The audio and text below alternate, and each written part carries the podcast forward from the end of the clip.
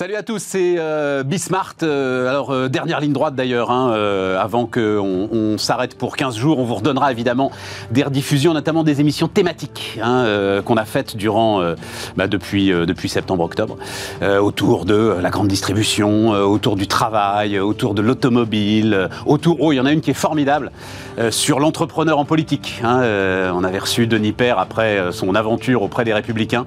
Que peut faire l'entrepreneur en politique? Est-ce qu'il doit rentrer en politique? Est-ce qu'il est, ce que c'est là qu'il est efficace? Bref, vous retrouverez tout cela. Euh, là, on va se faire une série d'interviews. Demain, on reparlera d'énergie.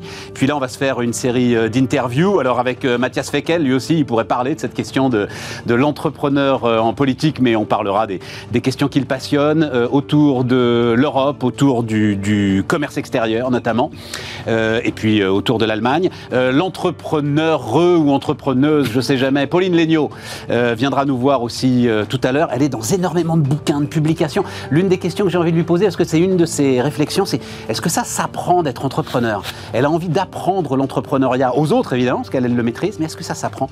Et puis on terminera pour parler politique industrielle avec euh, Christian Saint-Etienne. C'est parti, c'est Bismart.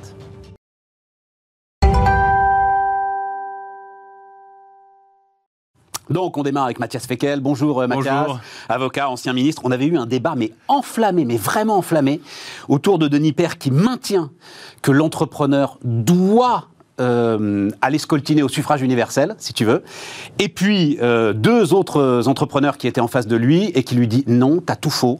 Euh, ça peut être le modèle de la loi Pacte, c'est-à-dire il faut rentrer pour influencer en fait ceux qui savent ce que c'est que la politique, qui savent la faire. C'est un métier et il faut laisser les. C'était passionnant. Voilà, je vais pas te demander d'arbitrer ce, débat. Je pense que c'est quelque chose qui toi-même doit t'intéresser. C'est une réflexion passionnante. La politique n'est pas un métier. Il n'empêche qu'il y a quand même, enfin, euh, conduire l'État ou conduire une grande collectivité locale, ça a aussi ses règles, ses contraintes, ses difficultés. Mais la politique se revivifie d'autant mieux qu'il y a une variété de profils qui se lancent et pas euh, uniquement un type de profil. D'accord, mais je reste persuadé que Bruno Le Maire, par exemple, n'aurait pas pu imposer le quoi qu'il en coûte à Bercy s'il n'avait pas été professionnel de la politique depuis euh, plus de dix ans. C'est possible, il est diplomate à la base. Ouais. moi, je pense que ce qui est important quand on se lance en politique, c'est d'avoir un métier. Euh, et de pas avant avant. Ou en tout cas une formation, enfin quelque, quelque chose. qui rende indépendant. Ouais, d'accord. Et euh, presque à la limite, euh, peu importe le métier, quelque chose qu'on aime, qu'on a envie de faire. Et qu'on pourra retrouver si jamais on... peut retrouver si ça s'arrête, pour, ou, en tout cas qui permet de rebondir sur autre chose, mais d'avoir une légitimité propre. indépendante de la politique, parce que sinon, là, on devient un professionnel au pire sens du terme. Être un professionnel au sens être compétent, savoir faire, ça, oui, évidemment, il faut. En revanche, devenir une sorte de mercenaire qui est obligé en permanence, vu qu'on vit de ça, de se revendre à celui ou celle qui va être en place, ça c'est terrible. ça c'est terrible et, et, ça se voit d'ailleurs. C'est-à-dire que la parole et la pensée sont quand même beaucoup moins libres quand on est totalement pieds et poings liés et dépendant de cela. Alors, euh, rentrons dans nos, nos sujets. Euh, d'abord, coalition allemande, euh, Mathias. Qu'est-ce que ça change dans la relation franco-allemande. On a vu là euh, qu'entre Emmanuel Macron et Olaf Scholz, ça, avait l'air de très bien se passer. On a vu que euh, entre Bruno Le Maire et son homologue allemand, ça avait l'air de très très bien se passer. Est-ce qu'il y a là euh, quelque chose qui est en train de naître et qu'est-ce sur quoi ça peut déboucher? J'espère parce que l'Europe avance bien quand le franco-allemand fonctionne bien et qu'il est par ailleurs ouvert sur les autres partenaires. Oui, mais alors on redéfinira après ce que ça veut dire bien avancé, parce que j'ai des gros doutes moi là-dessus. Euh, mais d'abord sur le franco-allemand. On, y reviendra, parce que ça mérite un débat en soi. Euh, sur le franco-allemand, d'abord un mot bref pour dire c'est assez admirable euh, la formation d'un gouvernement en Allemagne. Parce que, non mais, euh, le soir des élections, tout le monde ricanait, ou ici en France, on entendait, euh, grâce à la Ve République, nous, le soir même, on sait qui est président, très bien. Sauf que trois mois après, quel que soit le président, il est décrédibilisé, ou il est contesté, il y a des manifestations, il y a une majorité un peu au Parlement, mais qui permet pas de vrais débats. Là, c'est le contraire. Vous avez une coalition, alors vous avez pendant plusieurs mois, euh, une absence de gouvernement, mais le gouvernement d'avant fait ça très bien et expédie les affaires courantes. Et d'ailleurs, Madame Merkel en a profité pour installer son successeur sur la scène internationale. C'est aussi l'image d'une continuité internationale de l'État euh, qui est quand même très puissante. Et puis surtout, vous avez ensuite une vingtaine de groupes de travail, plus de 20 groupes de travail sur les thèmes qui se sont mis ensemble, qui ont fait des propositions. Et vous avez un document contractuel c'est-à-dire qui engage tout le monde, qui est publié sur le site du gouvernement de 177 pages, où vous avez vraiment des engagements concrets c'est ce que peut-être Pierre Mendès France aurait appelé le contrat de mandature, c'est-à-dire un engagement avec les électeurs. Et du coup, je conclue là-dessus, vous avez une force démocratique très très puissante parce que on sait que ce que dit le chancelier, c'est pas parce qu'un matin il s'est réveillé en, ayant eu une nouvelle idée, c'est parce que l'ensemble de la représentation nationale, en tout cas la coalition, donc une majorité de citoyens représentés, sont derrière cela, sont d'accord. Il y a une appropriation très forte des choix démocratiques. Honnêtement, il y a, on ne peut pas tout transposer, ouais, mais, il y a beaucoup à regarder. Est-ce que, alors c'est une question que j'ai posée, euh, les entreprises sont à l'heure du rolling forecast. Euh, on arrête le budget tellement tout va très vite et on réévalue le budget tous les trois mois. Je crois, alors c'est un terme que j'ai appris, je crois que les Allemands, quand ils se regardent, s'appellent eux-mêmes la Fax République, euh, notamment sur l'idée qu'ils ont raté pas mal de virages de digitalisation. Dans un monde où tout s'accélère, est-ce que ce contrat de coalition n'est pas justement quelque chose qui fige trop l'action politique? Je crois pas, parce qu'ensuite ça peut être ajusté. Et en oui, mais il faut repartir dans des négos pour l'ajuster. Oui, mais la coalition est en place. Donc euh, vous avez et personne n'a intérêt à la faire exploser. Euh, très très puissant et puissante, puisque des femmes sont à des postes extrêmement euh, importants. Et vous avez ensuite les présidents des groupes parlementaires, mais qui discutent avec un esprit de responsabilité. on n'est pas dans des jeux euh, style 4ème République, où il s'agit pour le plaisir d'aller désinguer euh, le petit copain d'à côté pour prendre sa place. Il y, a, un esprit de gouvernement très fort.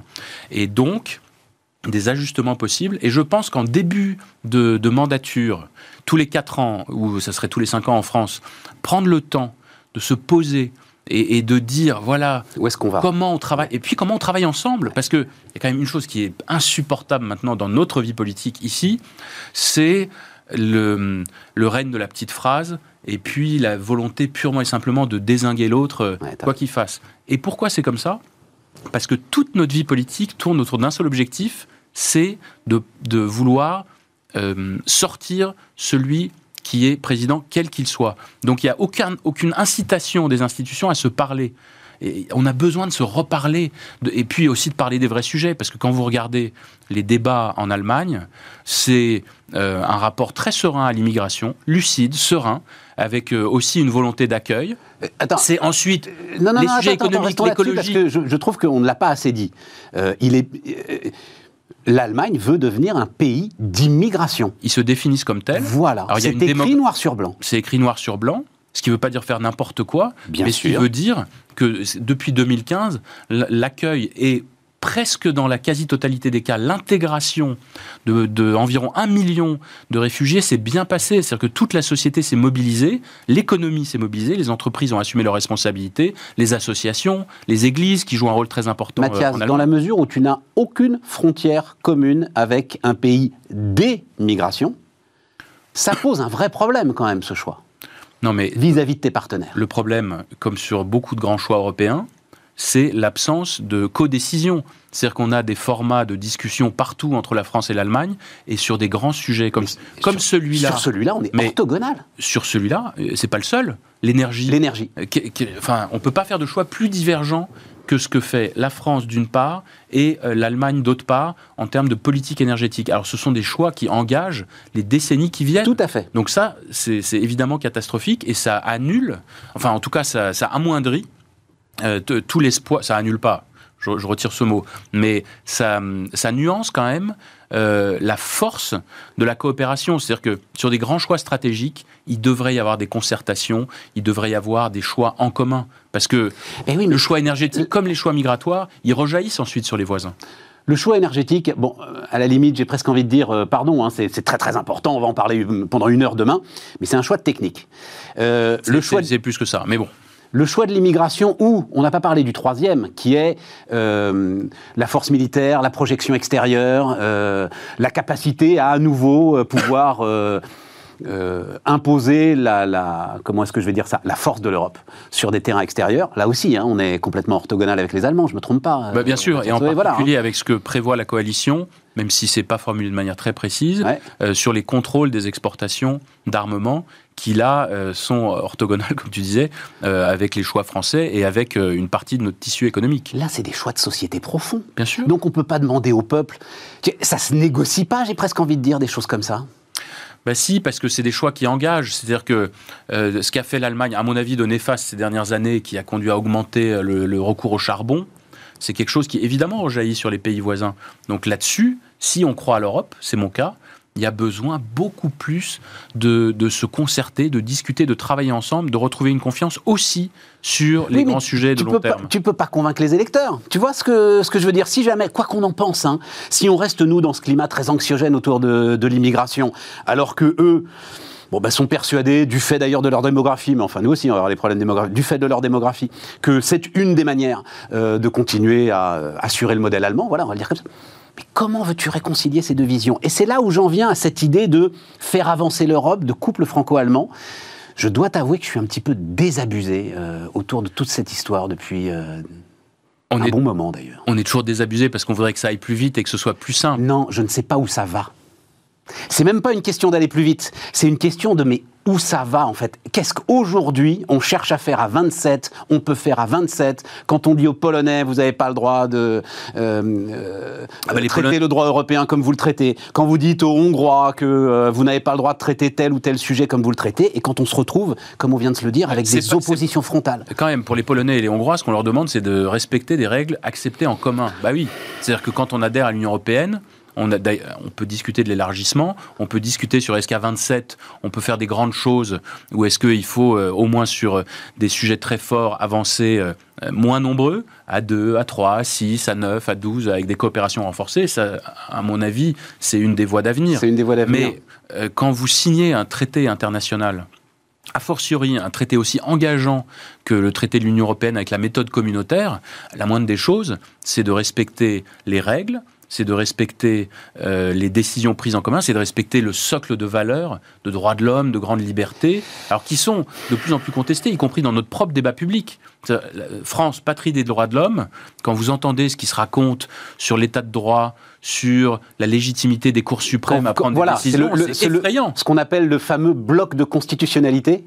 Bah, euh, c'est ça, ce qu'on hein, appelle le bloc de constitutionnalité, dans, dans, lequel on intègre euh, notamment la Déclaration des droits de l'homme, le préambule de 46 avec les droits sociaux, enfin ouais. énormément de choses qui constituent notre patrimoine juridique. Oui, mais et quand vous voyez que c'est comme ça traité avec beaucoup de mépris par des grandes familles politiques, c'est quand même non pas par des grandes familles politiques, par Éric Zemmour point à la ligne. C'est lui qui veut remettre en cause ce bloc de vous constitutionnalité. Avez, vous avez un peu partout euh, se répand cette idée que finalement des règles, on peut s'en exonérer, alors même oui quand le Conseil constitutionnel se prononce sur des points qui ne sont justement pas le préambule de la Déclaration des droits de l'homme. Mais oui quand le Conseil constitutionnel descend dans un luxe de détails où vous êtes bien obligé de vous dire ça c'est la Qu'est-ce que c'est que cette histoire? C'est la suite de la, de la question prioritaire de constitutionnalité. C'est-à-dire que vous avez une ouverture qui est un progrès, hein, qui a été fait sous le, le, la mandature de Nicolas Sarkozy, euh, de, de, un accès euh, à, à, au contrôle de constitutionnalité par les citoyens qui ont été les, les, grands exclus encore, ce qui a donné un,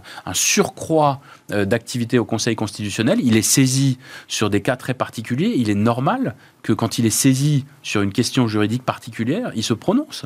Et ça, c'est pas un déficit démocratique, c'est pas. Non, je pense pas. Euh, Ensuite, on peut discuter est-ce que les, les, modalités de nomination sont euh, euh, suffisantes ou pas. Il peut y avoir toujours plein ouais, de réformes. Comprends, je comprends. Mais euh, moi, je pense que l'existence d'une Cour suprême fait partie de la démocratie et ouais. fait partie d'un État de droit. Ouais. Et quand vous n'avez pas une Cour suprême qui fait prévaloir le droit qui est le pacte constitutionnel, ben, assez vite vous dérivez.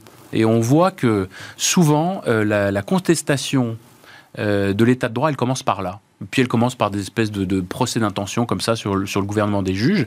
Qui, parfois, les juges peuvent aller trop loin. Ouais. C'est évident. Mais dans ce cas-là, il faut, il faut réformer. Il ne faut pas contester l'existence même de, de, ce pouvoir. Revenons à nos moutons européens. Parce que justement, quand tu... alors cette histoire de euh, faire des coalitions à 6, à 9, il y a 20 ans que j'entends ça, euh, Mathias. Voilà. Oui, ça existe sur certains sujets. Oui, mais ça veut dire qu'on fait exploser le projet européen Pas tel qu'on nous le vend aujourd'hui de l'Europe à 27. Pas forcément, vous avez des coopérations militaires extrêmement euh, intéressantes et dans laquelle ne participent pas les 27.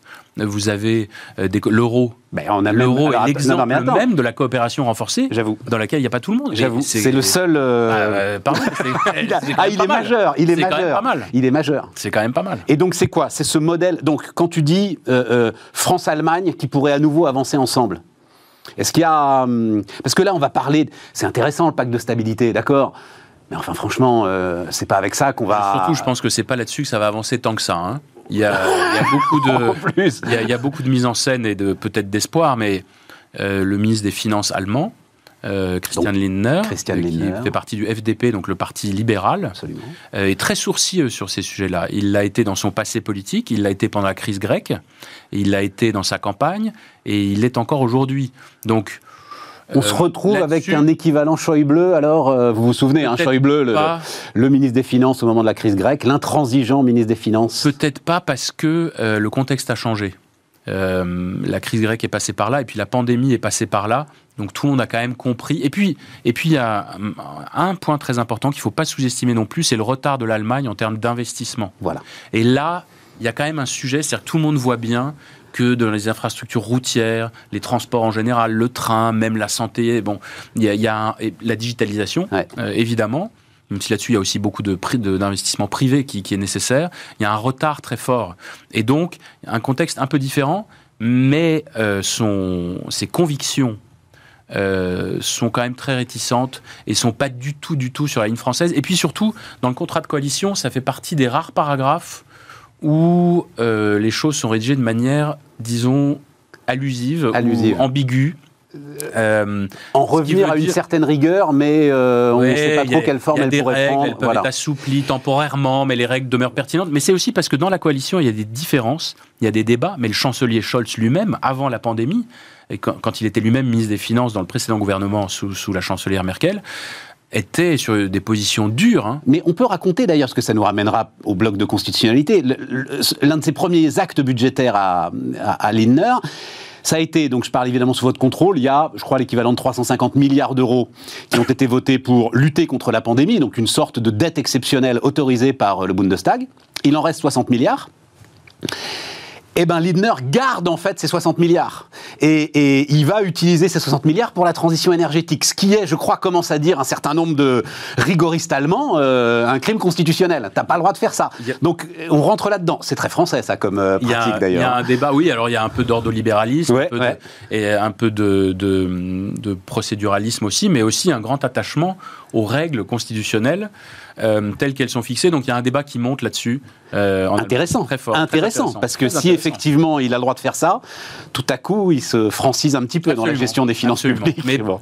parce que euh, Aujourd'hui, je pense aucun responsable gouvernemental allemand ne peut s'abstraire de ce besoin d'investissement et voit bien qu'une partie de l'avenir du pays dépend aussi de cette capacité à remettre une puissance publique plus innovante, et plus, je ne sais pas s'il faut dire interventionniste dans l'économie, mais plus en soutien. Euh, et beaucoup plus à créer un cadre pour une croissance qui soit durable. Tu m'as pas répondu où est-ce qu'on va, France-Allemagne? Bah D'abord, en une minute. En une minute. et, refaites le monde. Non, on moi je pense, on va d'abord dans la défense de l'essentiel, qui est la préservation des grandes valeurs de l'union les grandes valeurs. Non, non, mais c'est. Mais j'ai rien dit. Pas que des mots. Si, si, parce que je te sentais un peu. Non, non, non, non j'ai rien dit. C'est pas que des grands mots. Je veux dire, on, on, on, on s'est. Pendant longtemps, moi-même, je trouvais que d'invoquer tout le temps la paix, c'était un peu un truc de tarte à la crème et qui n'était pas du tout suffisant pour fonder l'avenir européen. Quand on voit l'évolution du monde, moi je dirais déjà à chacun attention, parce que d'avoir cette longue période de paix, déjà c'est un acquis extraordinaire quand vous voyez la remontée des tensions. Quand il y a 200 000 soldats russes à la, frontière ukrainienne. Des haines, y compris dans chacun de nos pays. Donc première chose, un attachement aux valeurs. Ensuite, il y a quand même eu ces derniers temps un, attachement fort à, euh, au moteur économique une attention à l'économie dans la pandémie. Je pense que les deux pays là-dessus ont joué ensemble un rôle extrêmement important pour que l'économie européenne ne s'effondre pas. Et donc déjà ces deux points-là, puisqu'on n'a qu'une minute, je trouve que c'est quelque chose d'extrêmement fort. Et donc faut pas faire les enfants gâtés là-dessus en se disant bah oui d'accord mais c'est bien normal. C'est quelque chose de très puissant. Restons-y attachés plus que jamais. Euh, et oui parce que euh, le temps tourne très vite et quand même tu as été ministre du commerce extérieur on a vraiment été naïf avec l'entrée de la Chine dans l'OMC. Moi, j'ai lu tout ce qui s'est écrit, là, donc les 20 ans de la Chine dans l'OMC. On a l'impression qu'on s'est fait avoir comme des bleus. Alors euh, ouais, alors vas-y. pas euh. mise du commerce extérieur à l'entrée de l'OMC. Euh, non, non, non, bien sûr, bien sûr, mais j'imagine que tu as été confronté en fait à cette inégalité de traitement permanent. C'est une question que je me suis posée pendant, pendant toute la durée de, de mes fonctions, et y compris sur beaucoup de cas très concrets quand on relit les déclarations, il y a deux choses qu'il faut relire, à mon avis. c'est les déclarations du monde entier au moment de l'entrée de la Chine dans l'OMC. Donc là, il y a une naïveté euh, flagrante En gros, le commerce va amener la démocratie en Chine. Va amener d'abord la démocratie en Chine, une pacification des relations internationales, la croissance inclusive, décarbonée, euh, voilà, pour et l'égalité. Donc ça, on voit bien, malheureusement, je le dis un peu comme ça, mais on, voit bien que ça, ça n'a pas fonctionné. Euh, sur, euh, sur, certains points, oui. Il y a une sortie de la pauvreté en Chine, mais il y a la désindustrialisation en contrepartie euh, en Occident. Donc. Et la deuxième chose, c'est l'accord d'accession lui-même. C'est-à-dire que, et c'est là le plus grave, beaucoup de choses n'ont pas été prévues dans cet accord. Sur des grands concepts, il n'y avait aucune vraie attention sur le fait d'abord comment on authentifie les chiffres les statistiques chinoises. Sur quoi on se base pour regarder si la Chine respecte ou non les droits. Ensuite, et ça j'ai eu énormément à travailler là-dessus à l'époque, euh, l'accession de la Chine au statut d'économie de marché. Parce que la rédaction du protocole était tellement ambiguë que finalement, il y avait quasiment une accession de droit au statut d'économie de marché. Ce qui est très grave, ça c'est un peu technique, mais parce que quand vous devenez économie de marché à l'OMC, ça inverse la charge de la preuve. C'est-à-dire que pour prouver une concurrence déloyale, c'est à l'autre de prouver que vous êtes déloyal. À la bon courage pour aller prouver que sur la pollution, sur euh, les subventions euh, étatiques, etc., euh, vous êtes confronté à un cadre égal quand, quand, vous avez la Chine en face. Donc là-dessus, il y a eu évidemment je pense plus qu'une. Ouais, enfin, il y avait une idéologie, une ère du temps à l'époque qui était un air du temps qui était un peu un peu naïf. et puis c'était la fin de l'histoire. C'était la fin de l'histoire. C'était Fukuyama aussi. C'était ben voilà, maintenant, il n'y a plus de politique, il n'y a plus de tragique de l'histoire, et l'économie va nous conduire pendant de longues décennies, voire à jamais, à euh, la croissance et la paix. Malheureusement, 20 euh, ans après, les choses on voit bien que tout ça sont redevenues chaotiques. Mais ça montre un aussi, mot, un mot simplement, ça montre l'importance des règles internationales et le fait qu'elles soient bien écrites, bien rédigées. Et il y a une chose simple qu'il faut mettre dans tous ces, tous ces accords, c'est la réciprocité. Comment on fait de la réciprocité? Il ne s'agit pas de faire des grands mots sur la guerre économique. Comment vous êtes en mesure de vous défendre et d'être dans une concurrence loyale avec le monde entier? Et ça, les Allemands, ils sont à nouveau prêts, parce qu'ils ont été quand même du fait de leur volonté exportatrice massive, euh, très allant pour limiter au maximum les règles.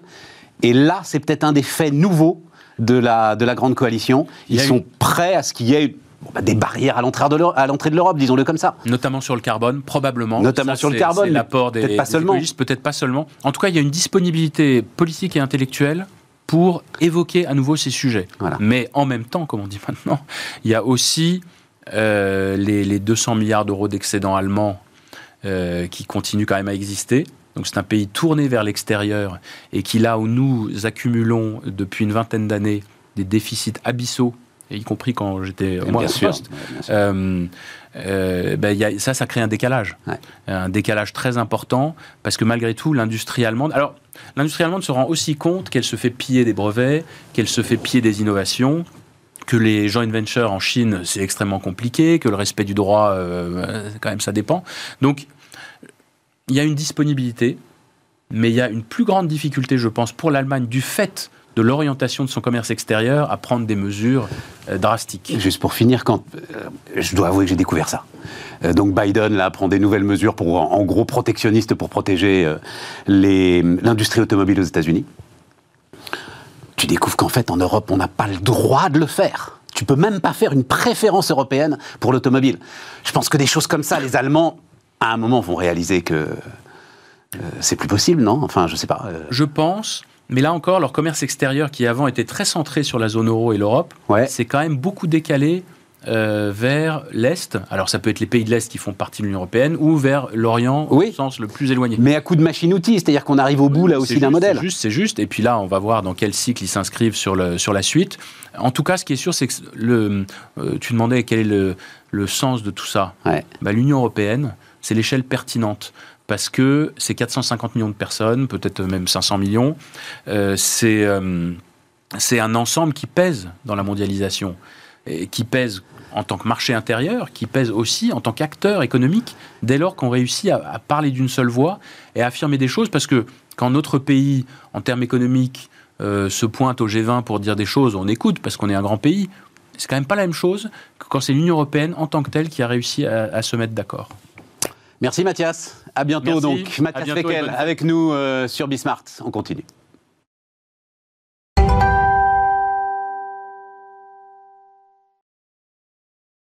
On repart les amis, euh, on repart avec Pauline Léniaud qui est en train, elle est sur Instagram. Tu veux pas Je suis en train de devenir une terrible, tu sais. Je suis entrepreneur et maintenant euh, j'ai une petite fonction d'Instagrammeuse. Mais attends, mais, mais il faut donner plus de visibilité à Bismart et euh, j'ai la chance d'avoir une grosse communauté, donc là, on va y aller. Alors, je voulais démarrer avec le rush de Noël, mais en fait, à la limite, on va démarrer avec, euh, avec mais ton autre. C'est-à-dire que donc là, j'ai vu ce truc-là, mais je crois que j'ai envoyé une photo d'ailleurs qu'on va peut-être voir. Euh, donc c'est Laurie Tillman, c'était une Miss France, c'est ça hein? Tout à fait.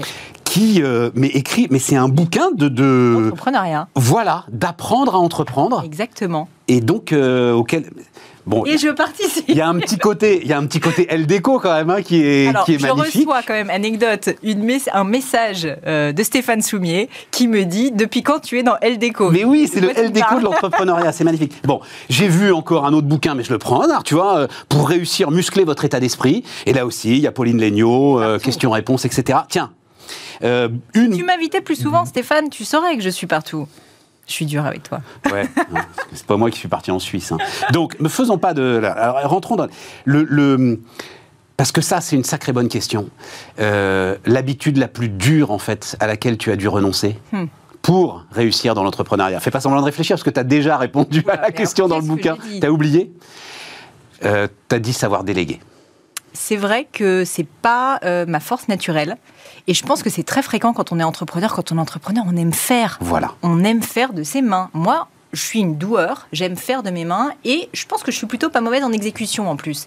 Surtout, tu sais, quand tu crées ta boîte, tu le sais toi-même, en fait, tu es un peu meilleur que les autres parce que tu as ta vision, tu mets tellement d'énergie, etc. Et donc, réussir à accepter de confier son bébé à quelqu'un d'autre, de le former, de, de, savoir en fait que ça va mettre plus de temps pour lui, c'est normal que pour toi, c'est quelque chose qui m'a mis énormément de temps. Et franchement, j'ai appris en me cassant les dents comme tous les entrepreneurs, mais, euh, mais je pense maintenant y arriver un peu mieux. Je suis pas une pro, mais, mais c'est la, enfin, j'ai la conviction que c'est la clé de l'échec en fait, euh, de, de, penser qu'on va pouvoir. Euh, surtout que la boîte monte, sans doute, on y arrive au début, mm. en fait.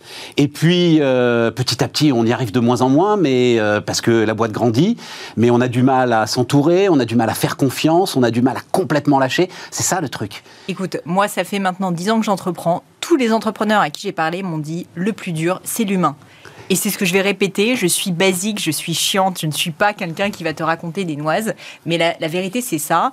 Et qu'est-ce que ça veut dire? Pourquoi est-ce que c'est l'humain? Parce que apprendre à se connaître, en fait, c'est une force qui est fondamentale parce qu'on sait là où on est bon, là où on n'est pas bon. Donc déjà, il y a l'humain de soi. Il y a l'humain des personnes qui nous entourent. Savoir les sélectionner, savoir les motiver, savoir quand même les coacher, savoir aussi bah, leur dire quand ça va pas. Donc si tu veux, tout ça, c'est la base. Parce que sinon, en fait, t'es pas entrepreneur, sinon tu es artisan. C'est ça la différence.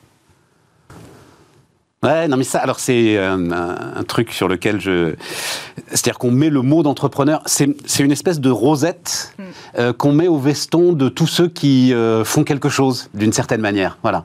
Alors que ça veut bien dire partir de rien et rêver énorme. Et grandir, et faire grandir. Tu vois, nous maintenant, on est 60 chez Gemio, et en fait, c'est hallucinant quand j'y pense à quel point mon job a changé depuis les débuts, où en fait, c'était moi qui venais, si tu veux, vendre bout boutique qui faisait tout. Maintenant, en fait, je continue à aller en boutique, je continue à essayer de voir les clients, mais en fait, j'essaye surtout de partager ma vision, de l'expliquer, de prendre aussi évidemment des feedbacks de mes équipes, mais en fait de construire une structure solide qui soit indépendante de moi. Et ça, c'est hyper frustrant quand on est entrepreneur, parce qu'en fait, on veut créer quelque chose qui soit pas dépendant de nous, alors que c'est nous qui l'avons créé. C'est un peu bizarre comme truc. Bah, c'est comme d'être parent en fait. C'est la même histoire. c'est la même histoire. Ton enfant, est-ce que tu as envie toute ta vie qu'il nage avec des bouées ou est-ce que tu as envie de lui apprendre à être autonome? C'est la même histoire, je te jure. Euh, euh, est-ce qu'il y a un moment où on se dit, euh, parce que, alors tiens, l'économiste Christian Saint-Etienne qui sera avec nous après pour parler d'autre chose, il avait défini ce seuil de 60 comme en fait le vrai seuil au-delà duquel tu changes de dimension d'entreprise et au-delà duquel, notamment, tu ne peux plus, toi, t'occuper des ressources humaines. Ah à 60, il faut absolument euh, un DRH. C'est le moment où tu ne connais plus tout le monde, euh, voilà, dans l'entreprise. Mm. Est-ce qu'il y a un moment où on se dit, bah là, on est bien? Ouais, je pense. Et je pense qu'il faut pas que tout le monde ait envie, tu vois, d'avoir 1000 personnes dans sa boîte. Et je pense que c'est très bien qu'il y ait des gens qui restent artisans, comme je l'appelle, c'est-à-dire qui restent solo. Mais toi, par exemple, à 60, tu te dis, ben, on est bien là, on a un territoire de marque. Euh, on très bien, ma boîte se porte bien, mais moi j'ai envie de plus parce que tu me connais, euh, j'aime bien le challenge et j'aime bien apprendre. Et je dis pas que j'apprends plus, tu vois, au quotidien, mais j'adore sortir de ma zone de confort. Et donc, pour moi, passer de 60 à 100, puis à 200, puis à 300, en fait, la perspective de me dire un jour peut-être qu'on sera 1000, à quoi ça ressemble? Qui est-ce que je dois devenir pour réussir à gérer une boîte de 1000 personnes? Je trouve ça assez fascinant. Écoute, euh, j'étais hier soir avec le directeur financier d'une boîte, alors dont je ne donnerai pas le nom parce que c'est en fait, et je ne savais même pas que ça existait, c'est un sous-traitant de l'industrie du luxe. Voilà. Il fait en marque blanche euh, les sacs pour voilà les sacs pour Hermès. 1500 euh, salariés. Ah ouais, ça m'étonne pas. Pas 1500 gars tous en France, euh, dans les usines du luxe. Et donc ça, ça veut dire que c'est quelque chose que tu as en que tu en perspective. Pourquoi pas, tu sais, ouvrir des ateliers, c'est un sujet, nous c'est un peu euh, l'hydre, si tu veux, euh, avec 10 têtes qui ressort en permanence, c'est un sujet qu'on aborde chaque année. Chaque année, on se dit, est-ce qu'on ouvre notre atelier ou pas? Ça a énormément d'avantages, ça a aussi beaucoup de contraintes. C'est un autre métier que celui d'être une marque. Nous, aujourd'hui, on a 5 ateliers qui travaillent pour nous, qui ont 150 artisans au total qui bossent pour nos bijoux. Donc tu vois, déjà, on sait qu'on fait bosser ces gens-là. Mais c'est pas pareil de posséder les ateliers. Aujourd'hui, ça n'est pas le cas. Et c'est pas le cas pour la petite histoire d'une très grande partie des grandes maisons de joaillerie ou de marques de luxe, comme tu disais. Je l'ai découvert. Font faire à façon. Absolument. Ça, sont des ateliers façonniers. Non, mais toi, on comprend que tu veuilles pas alourdir ton bilan. Euh, voilà, tout ça, c'est euh, de l'argent un petit peu stérilisé, mm. etc. On comprend ça tout à fait.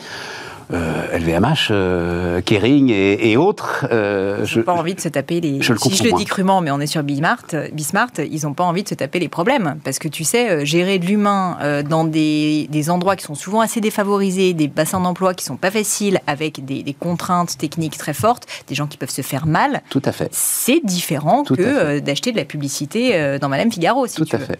Et je veux pas dévaloriser le travail d'acheter de la publicité parce que c'est pas facile, mais c'est pas le même métier. Ou dans ou dans. Euh, ou dans. C'est passionnant parce que je viens de comprendre quelque chose que je ne comprenais pas, euh, Pauline. Pourquoi ah. est-ce que l'industrie du luxe ne se revendique pas plus comme industrie? Pourquoi est-ce que euh, ces gens qui règnent sur la planète aujourd'hui en France ne, ne, martèlent pas qu'ils sont aussi euh, de vrais industriels qui font travailler des milliers d'ateliers en France. Je viens de comprendre pourquoi. Parce qu'ils ne le font pas directement. Ils le font souvent pas directement, exactement. Après, ça ne veut pas dire, tu vois, qu'ils opèrent pas un contrôle qualité extrêmement poussé. Bien sûr. Ils vont pas même créer des processus au sein de ces ateliers pour vraiment y mettre leurs pattes. Donc, je ne veux pas dévaloriser le travail qu'ils font, mais à l'inverse, ils, souvent, ils possèdent pas. Souvent, ils vont posséder un atelier très technique parce qu'ils veulent avoir une valeur ajoutée, tu vois. Mais c'est plus une histoire stratégique finalement qu'une histoire euh, d'avoir le confort d'avoir un atelier. Bon, mais je voulais pas t'emmener sur ce terrain-là. Merci d'y avoir été néanmoins. Euh, revenons sur. Est-ce qu'on peut apprendre à entreprendre? Bah, je pense que personne ne naît vraiment entrepreneur. Ah, c'est ça le truc. Écoute, il y a des gens qui ont plutôt euh, un, bon terrain, si tu veux, qui aiment euh, vendre, qui ont une vision, qui sont euh, persévérants. Donc ça, je pense que c'est des attributs de l'entrepreneur. Mais après, je pense qu'on est tous un peu mauvais dans certains domaines quand on est entrepreneur. On est bon dans, dans certains, mais on est mauvais dans d'autres. Et donc apprendre à devenir un entrepreneur complet, on va dire, ça, oui, ça s'apprend parce qu'on est tous un peu au niveau zéro quand on débute, quoi. Et moi, je suis assez convaincue que beaucoup, beaucoup de choses dans la vie s'apprennent on peut changer. Euh, c'est mon côté très optimiste, tu vois. Et moi, quand je me regarde il y a 10 ans, euh, j'avais plein d'énergie, j'avais plein de bonnes idées, mais j'étais nulle dans plein de trucs. Je suis toujours très nulle dans d'autres trucs. Et quand je me regarderai dans 10 ans, je vais me dire, mais la pauvre, quand elle parlait à Stéphane Soumier, c'était quand même un peu une catastrophe. Et je trouve ça assez chouette de se dire qu'on peut changer, qu'on peut s'améliorer. Après, il faut beaucoup de travail, il faut beaucoup de volonté. Donc, tu vois, je veux pas minimiser non plus le fait que ça s'apprend, mais ça s'apprend à la dure. Parce que c'est quand même un truc que, que tu fais aujourd'hui, finalement. C'est l'une de tes activités que d'apprendre à entreprendre. Oui, d'une certaine manière. En tout cas, si tu petite NCAD euh, quelque part, enfin quelque chose comme ça. en fait, si tu veux, moi ce que j'ai appris sur le terrain. Je suis pas prof, mais tu sais que dans une vie antérieure, euh, je, voulais être prof, et en fait, du coup, ça m'a ça me travaille. Ouais, tout, à fait. Et en fait, j'ai tellement de personnes qui sur les réseaux sociaux me posent des questions sur l'entrepreneuriat qu'au bout d'un moment, je me suis dit, bah en fait, je vais pas répondre individuellement. Moi, comme j'aime bien faire grandir des structures, bah, je me suis dit, ok, je vais scaler cette histoire et je vais juste répondre de manière plus massive. et donc, en fait, maintenant, je réponds de manière massive à des gens via mon podcast, via des formations. C'est ça. Euh, Et c'est un business ou pas alors? Ah, C'est un business extrêmement euh, fructueux. Euh, mais je le fais pas pour ça, en plus, sincèrement, parce que j'y consacre malheureusement pas beaucoup de temps. Je le fais parce que j'ai l'impression d'avoir de l'impact. Toi, je sais que tu as de l'impact via ce que tu fais déjà en dehors de Bismart, mais dans le cadre de tout ce que tu fais euh, pour les entrepreneurs. Et ça, c'est quelque chose que je salue. Parce que franchement, je peux vous dire, messieurs, dames, que ah, Stéphane Soumier, euh, si j'en suis un peu là où j'en suis aujourd'hui, et beaucoup d'entrepreneurs peuvent dire ça, c'est aussi parce qu'on a eu des personnes qui nous ont tendu la main et tu en fais partie. Donc tu as vraiment aidé des générations d'entrepreneurs. Et ça, je pense qu'on peut quand même que le saluer et le dire. Euh, et donc tout ça pour dire que bah, j'essaie maintenant de rendre un peu l'appareil aussi. Si tu veux, moi, on m'a aidé et ça m'a ça m'a vraiment aidé et ça a fait une différence. Donc j'essaie de le faire à ma manière, juste comme j'ai pas envie de le faire de manière individuelle et que moi je n'avais pas un réseau, euh, eh bien euh, je le fais via mes formations. Juste puisque euh, tu, me fais l'amitié d'en parler, pour moi c'est un métier. C'est un business, c'est un territoire de marque qui s'est installé. Tu comprends, faut pas faire d'angélisme là-dessus. C'est-à-dire qu'à un moment, j'ai compris qu'en fait, personne s'intéressait à vous. Et que donc il suffit. Non, non, mais il y a une passion, évidemment qu'il y a une passion. Mais il y a aussi à un moment l'idée de dire bon Dieu, mais il y a un marché, en fait. voilà, donc euh, prenons ce marché. Moi aussi, c'est le constat que je me prends des messages toute la journée, que je ouais, tout à, fait. Voilà, et donc, pareil, ça n'est pas angélique, clairement, au sens où je gagne ma vie avec. Mais euh, si ça s'arrêtait demain, ça serait pas grave pour moi, si tu veux, parce que j'ai mon autre activité avec Gemio. C'était une discussion qu'on avait hier, très rapidement, parce que je veux qu'on parle de Gemio. Euh, tu as l'impression qu'on vit une révolution entrepreneuriale, vraiment? Où ça reste limité. C'était Leonidas Kalogiropoulos qui nous disait Tu te rends compte, un million d'entreprises créées chaque année Oui, seulement un million, dont euh, les deux tiers vont calancher. Donc, enfin. En fait, si tu veux, moi, ce qui me pose problème avec ça, c'est justement que c'est un peu angélique, et ça, on en a déjà discuté ensemble. C'est-à-dire que oui, il y a plein de gens qui se lancent, et ça, c'est formidable. Mais je trouve, et c'est pour ça que j'ai lancé ces formations, qu'il n'y a pas aujourd'hui d'accompagnement au-delà de tu as créé ton, ton statut d'entrepreneur. Il n'y a pas d'ambition. Les gens ont peur aujourd'hui de sortir du statut parce qu'ils ont peur d'avoir à gérer leur TVA. Mais c'est véridique. Tu as raison. Et franchement, moi, je t'assure, mais ça me, sort par. Euh, je me dis, mais pourquoi est-ce que vous n'avez pas envie à un moment donné d'avoir deux, trois personnes, d'avoir une famille? Parce que c'est vraiment ça aussi quand on crée sa boîte, de donner de l'ampleur à votre produit. Et donc, je pense que oui, il y, a un début de révolution, mais honnêtement, on est loin d'être arrivé au bout du chemin. Parce que pour moi, c'est pas une fin en soi d'être auto-entrepreneur. C'est bien qu'il en, en est, mais il faut aussi maintenant qu'on donne un peu plus euh, de la puissance, si tu veux, à cette vague. Et pour gérer votre TVA, prenez un expert comptable. Vous allez démarrer, ça va vous coûter à peine une centaine d'euros par mois, euh, qui seront en plus euh, dans les frais généraux. Donc euh, voilà, et ça se passe très bien. donc, Roche de Noël, est-ce que tu, tu vis à travers Gemio cette c'était quoi? Revenge consommation, je crois. Euh, hein, on a parlé de ça à un moment. Mais alors, tu vois, moi, il y a un truc assez marrant. Je ne sais pas si c'est le cas euh, de, tes autres invités qui travaillent dans un, dans un secteur B2C, mais c'est que nous, euh, le rush de Noël est arrivé beaucoup plus tard que les autres années habituellement, le rush de Noël, il commence pour le Black Friday.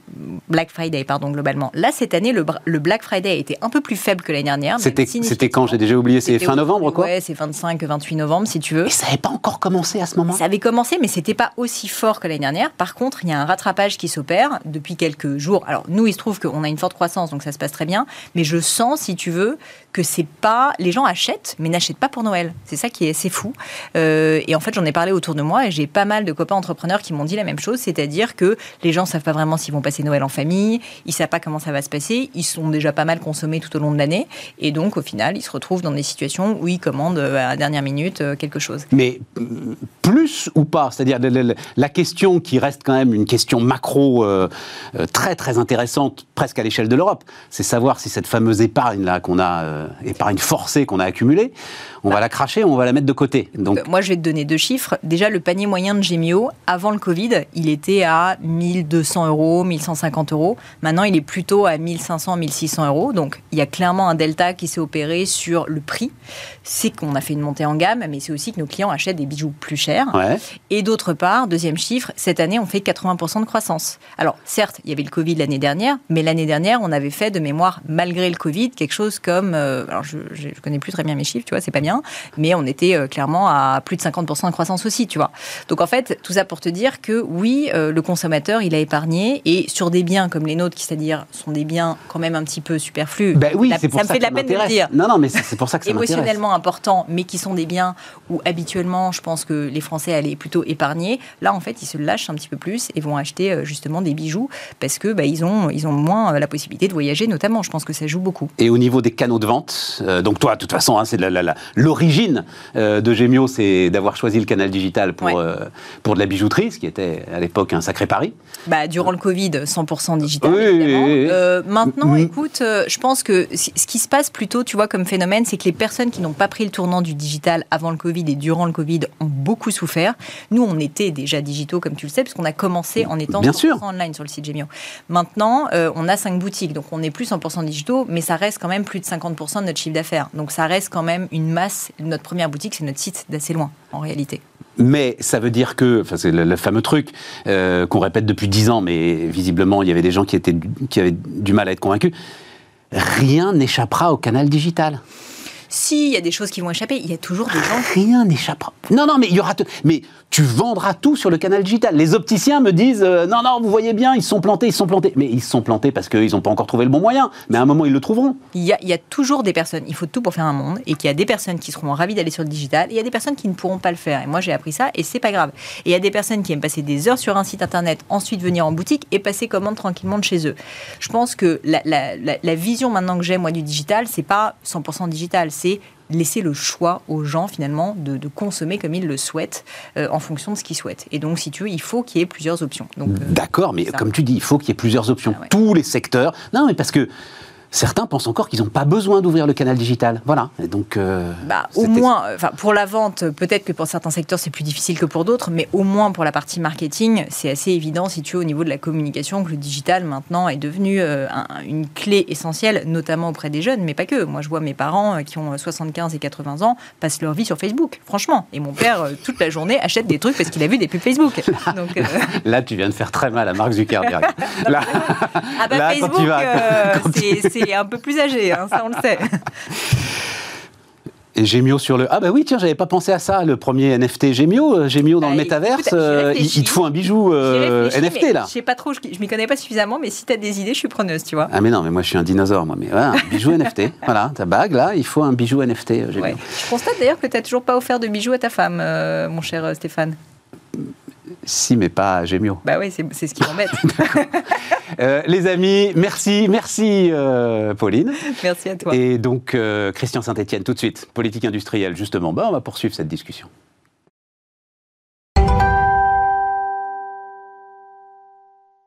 On termine donc avec euh, Christian Saint-Etienne. Euh, salut Christian, économiste. Euh, alors juste un mot parce que je te citais tout à l'heure avec Pauline. donc son entreprise Gemio vient d'atteindre le seuil de 60 salariés et c'est toi qui m'avais dit c'est le vrai seuil, hein Exactement. J'ai écouté. Voilà, voilà, voilà. 60... dit bim. Oui, mais tu vois, plus. tu vois, je t'écoute. voilà, 60 salariés, c'est le vrai seuil. Donc je trouve ça très important. Juste, hein on peut rappeler les deux autres. Vas-y, vas-y. Une seconde. Donc il y a trois grands seuils de croissance de toute organisation. Ça va au-delà de l'entreprise. Euh, c'est le seuil de 30, le seuil de 70 et le seuil de 200. Euh, le seuil de 30 c'est la section élargie du lieutenant depuis l'armée romaine. Euh, le seuil de 70, c'est la compagnie de combat au, moment où elle part, sans, sans compter les soutiens. Et 200, c'est l'entreprise qui va avoir besoin de fonds propres et qui doit s'être doté euh, d'un directeur financier, d'un DRH au moment. Alors pourquoi le passage de mais 70 tu me disais alors c'est pas 60 d'ailleurs, c'est 70 hein, le seuil. Et mais tu me disais 70 faut un DRH. Déjà là, faut se structurer. Voilà, exactement. C'est-à-dire qu'à partir de 70, il faut un euh, voilà jusqu'à 60, jusqu'à 50 quand c'est vraiment le fondateur et qu'il n'y a pas de complexité inouïe euh, et qu'il y a des lignes de production, il peut diriger tout seul avec un chef de production. À partir de 70, il faut euh, impérativement, à partir de, de, de 60, entre 60 et 70, il faut impérativement un DRH, un directeur financier administratif. Alors le DRH, il va être à temps plein quasiment pour recruter, décruter, gérer les salaires, ainsi de suite. Et euh, il, faut un, un, un, directeur commercial parce que au-delà de 60-70, ça dépend des secteurs. Si on est dans le nettoyage, c'est différent. Mais pour les activités industrielles ou les activités numériques, euh, on, commence à vendre en dehors de sa région d'origine. Donc, on a besoin d'un directeur commercial qui appuie. Et juste pour aller vite, parce que je veux qu'on parle de politique industrielle, le malheur. Mais on, y est, on est dedans, hein, déjà. Ouais, mais le malheur, c'est que ces seuils ne sont pas les seuils sociaux et fiscaux. Voilà. Voilà. Donc, c'est pour ça que je milite pour que le seuil de 50 passe à 100, de sorte qu'il intervienne à après le moment où, par nature, on, a fait un saut quantique. Voilà, et, l'entreprise a fait en fait un saut quantique dans une nouvelle dimension. Et une des raisons pour lesquelles euh, beaucoup de chefs d'entreprise s'arrêtent à 49, hein, euh, c'est des stats INSEE, il y a trois fois plus d'entreprises à 49 qu'à 51, c'est parce qu'ils n'ont pas encore la, la, taille, les moyens financiers pour se doter. Alors, à ce moment-là, ça s'appelle un comité de direction. À 200, ça sera un comité exécutif.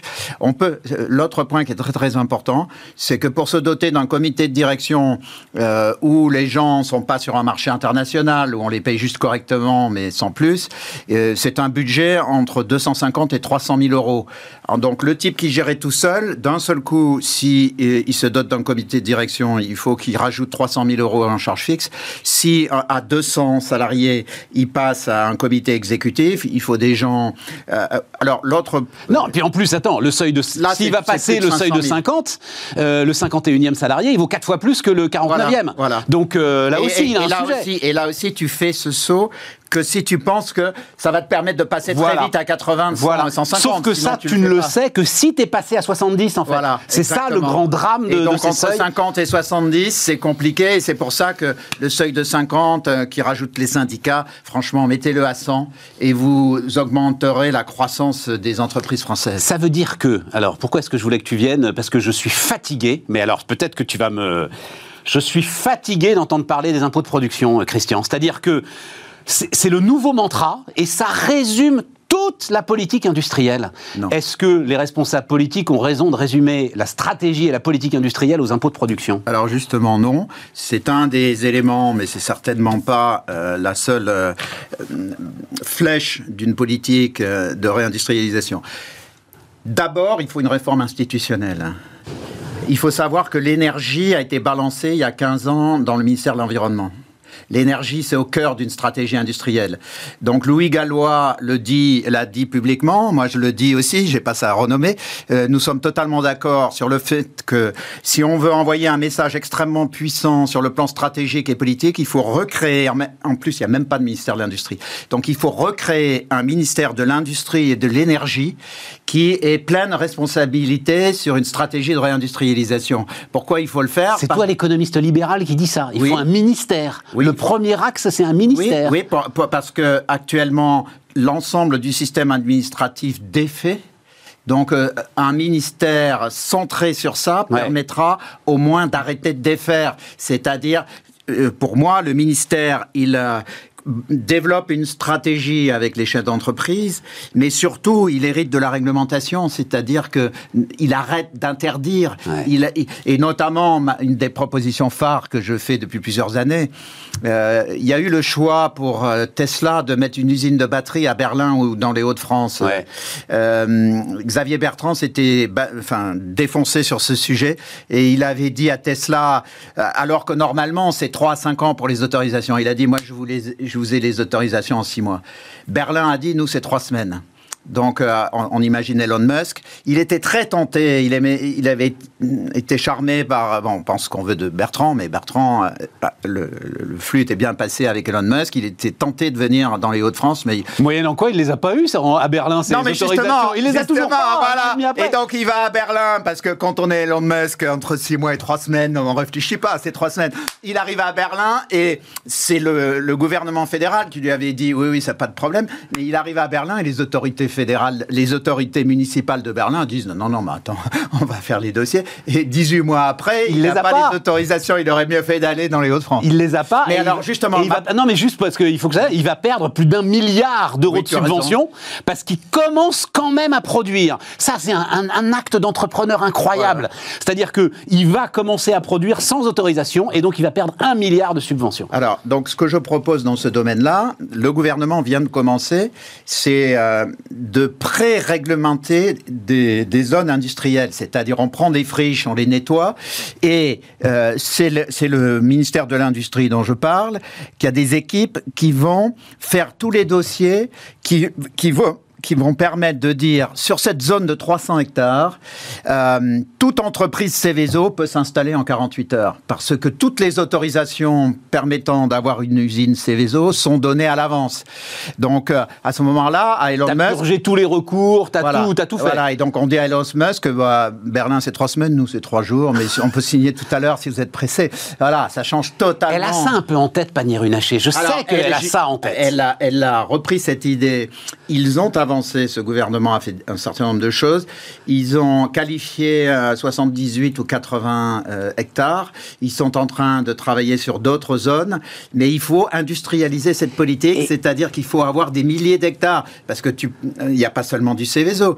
Tu peux, si on fait des centrales nucléaires, c'est une chose. Même euh, construire des prisons. Mais si tu veux des entreprises de, de manufacturières il faut avoir euh, les autorisations pour euh, le traitement de l'eau, tout ça. Donc il faut euh, quadriller le pays notamment dans les zones où euh, il y a déjà industrielles, parce que elle insiste beaucoup là-dessus, Pannier Runacher. C'est les vieilles zones industrielles qui resteront industrielles. Exactement. Tu es d'accord avec ça Donc ça, c'est le premier point de la réindustrialisation. C'est un ministère de l'industrie qui a une vision. Le deuxième point de la réindustrialisation, je suis désolé, mais c'est des moyens. Hein. C'est-à-dire que euh, il faut euh, le gouvernement, l'un dans l'autre, met 3, entre 3 et 5 milliards d'euros par an pour la, sur la réindustrialisation. Ouais. Euh, le gouvernement, enfin, Macron a annoncé 30 milliards euh, qui seront mobilisés sur 5 ans dans un projet à 10 ans sur 10 secteurs différents. Mais 30 euh, milliards sur 10 ans, ça fait 3 par an.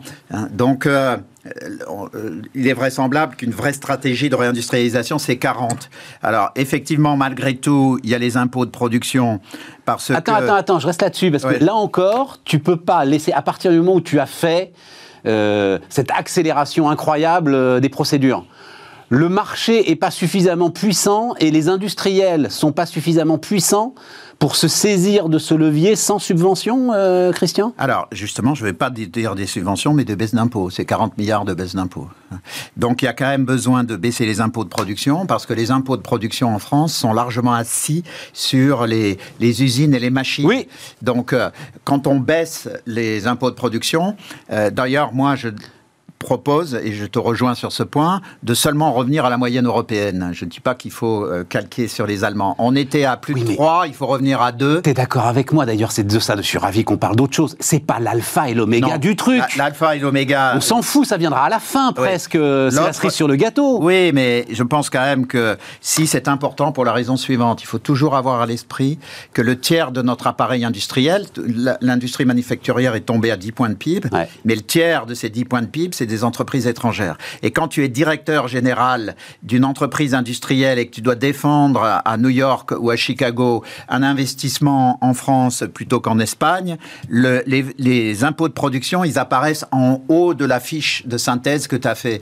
Et donc, c'est important de baisser cette somme. Tu n'as pas besoin de les supprimer. Oui, c'est ça, d'accord. Affichage international, comme, l'impôt comme le taux d'impôt sur les sociétés. Et alors, l'impôt sur les sociétés, il faut le... Bah là, à 25, on est bien. Si effectivement, oui, bah en fait, quand tu regardes au niveau international, mais la moyenne européenne est à 20.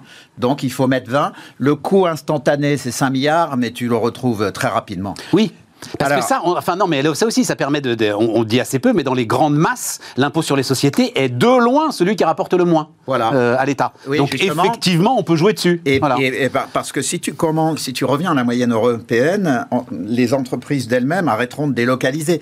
Parce que si tu remets à 20 tout en gardant le crédit d'impôt recherche, tu commences dans les faits a posteriori à à 15. Tu es au niveau de l'Irlande.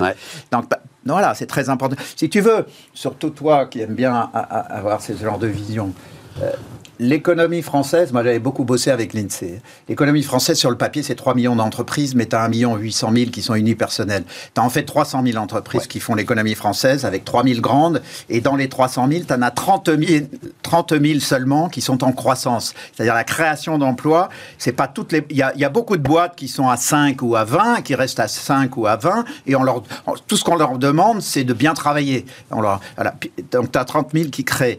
Ces entreprises, elles ont euh, besoin d'un IS faible parce que généralement, elles sont en croissance et elles autofinancent en grande partie. Donc, quand tu baisses le taux d'IS, tu leur donnes du cash pour croître encore plus vite. Et puis, euh, ce qui est important, c'est que ça, c'est la France. Donc, il faut avoir une politique, justement, je, je, les aide pas, mais, mais j'enlève les freins au développement de ces 30 000. Parce qu'en plus, les 30 000, tu peux pas savoir au 1er janvier qui, qui elles sont. Tout à fait. Et au 31 décembre, ça ne sera pas les mêmes. il y en aura 1000 ou 2000 qui auront changé. Et l'autre point qui est clé, et il se trouve que c'est le même chiffre. Hein. Donc, c'est 30 000 qui font la croissance de, de la France, de l'emploi, du PIB. Mais au, au niveau international, c'est une étude de la CNUSED, la branche euh, d'économie de, de l'ONU, qui il y a quelques années avait montré que l'économie mondiale est faite, l'économie marchande mondiale est faite par 30 000 groupes qui représentent le tiers du PIB mondial et les deux tiers du commerce.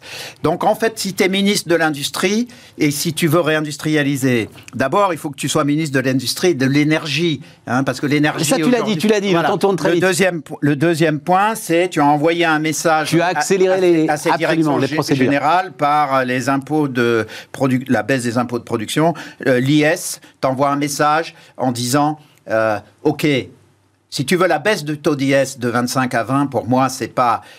Je suis d'accord. Non, non, mais j'ai compris, pas une question de fric. Mais en revanche, c'est un message que tu envoies en disant j'ai vraiment décidé de réindustrialiser. Il nous reste deux minutes. Et, le, dans, la, dans attends, deux minutes. Une, une, question, il nous reste deux minutes.